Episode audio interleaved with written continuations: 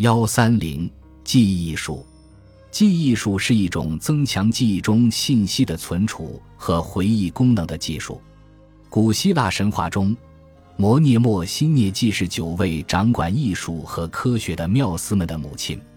在所有心理技能中，记忆被看作是最为古老、最受尊崇的一种，其他的无不脱胎于此。人们相信，要是没有记忆，我们就不会有科学、艺术和逻辑学。有许多策略可以帮助记忆。发表一篇演说通常有演讲稿，电视节目主持人使用台词提示机，商店店员通过形象标记的帮助提取存货中的货品，医生根据诊断手册来检查病症，学生甚至会制作小抄。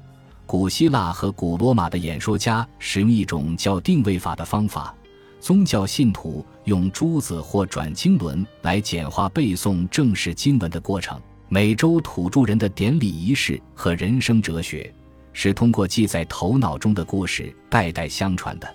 许多种群的口传民族始终充满了生动的意象，这些意象能增强记忆。根的作者亚历克斯·黑利指出。